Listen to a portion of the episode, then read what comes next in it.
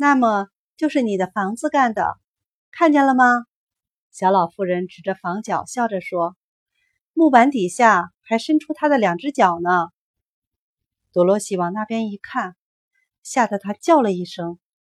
支撑房子的那根大梁底下，真的伸出了两只脚，穿着一双尖头的银鞋子。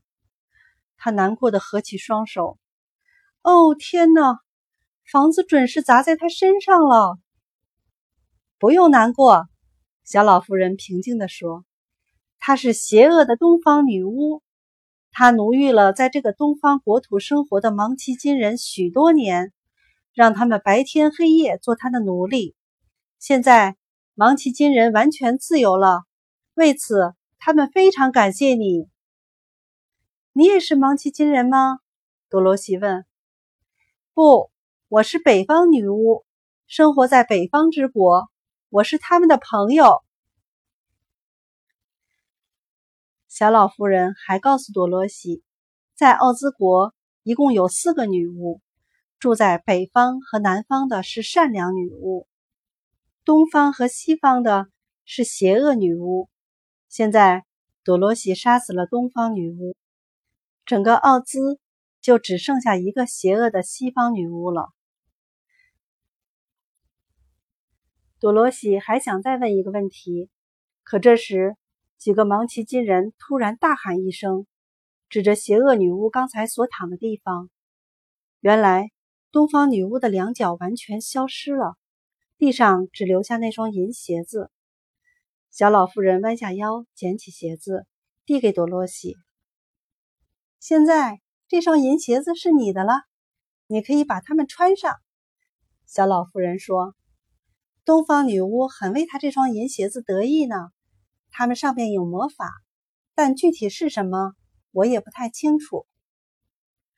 多罗西低头看了一眼自己的鞋子，已经非常破旧了呢。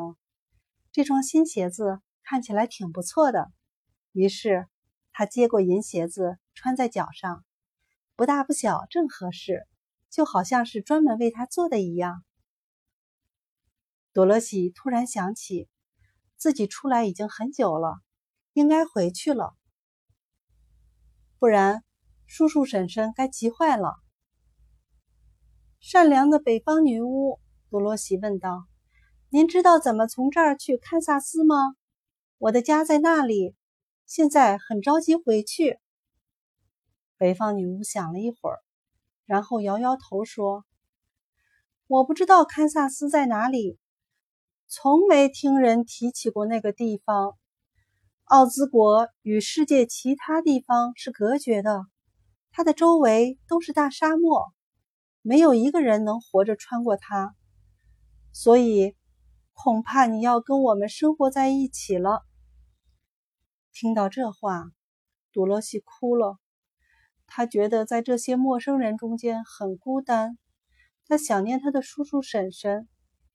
心地善良的芒奇金人也陪着他哭了起来。那个小个子老妇人呢？她摘下帽子，竖在鼻子尖上，用响亮的声音数着：“一、二、三，变！”